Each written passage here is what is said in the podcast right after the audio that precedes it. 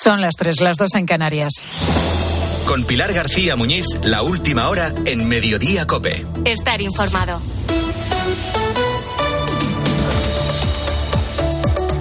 8M, Día Internacional de la Mujer, al que llegamos con el Gobierno en eh, plena división, con los dos partidos que conforman esa coalición enfrentados por una ley de la que ha hecho bandera uno de ellos y que el otro, ante la alarma social generada, ha decidido reformar. Hablamos de la ley del solo sí es sí, norma estrella de Irene Montero y de la que se han beneficiado al menos 750 agresores sexuales de toda España en sus cinco meses de aplicación.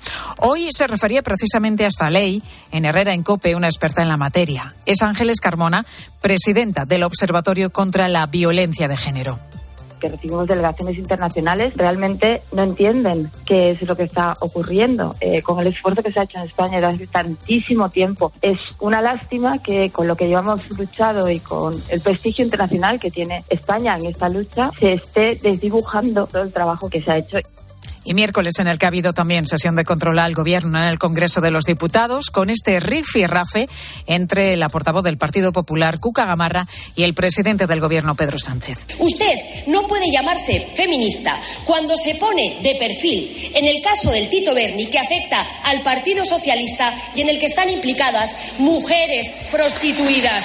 Podemos tener algún polizón en el barco. En cuanto eso sucede, lo bajamos Silencio, por favor. a tierra. Cuando yo me subo barco, lo primero que hago es comprobar quién es el patrón. Y creo que ustedes me entienden. Pues tras esa sesión de control al Gobierno en el Congreso, la ministra Irene Montero se ha ido a un acto con motivo de este 8M organizado por su ministerio en el centro de Madrid. Un grupo de mujeres la han increpado por la ley trans, otra de las normas que la ministra ha abanderado. Creo que, sobre todo, Qué pesada sois, ¿eh? De verdad. es una Gastando plazas.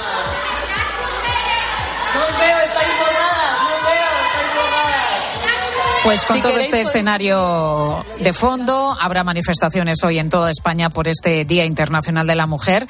Las dos más importantes van a recorrer esta tarde las calles de Madrid. En una irán juntas ministras del PSOE y de Podemos, mientras que en la otra se van a manifestar las consideradas como feministas históricas. A partir de las tres y media de la tarde, aquí en mediodía, vamos a hablar de la presencia de mujeres en entornos todavía masculinos. Es, por ejemplo, el caso del sector de la construcción, donde es más habitual que sea un trabajo realizado realizado por hombres, pero que según estadística tiene ahora mismo a un 8% de mujeres. Pepita es también una de esas mujeres poco habituales en un mundo de hombres. A sus 60 años su trabajo es el de marinera en Muros, en A Coruña. Bueno, yo me crié en los Estados Unidos y estudié en los Estados Unidos, vine para aquí, me casé y fui ama de casa hasta que mi marido me animó para hacer los cursillos y hacerme marinera. Y otras mujeres, Vira y Yelisabeta, las dos ucranianas, dejaron hace menos de un año su tierra natal como consecuencia de la invasión rusa. Hoy intentan rehacer su vida aquí en España.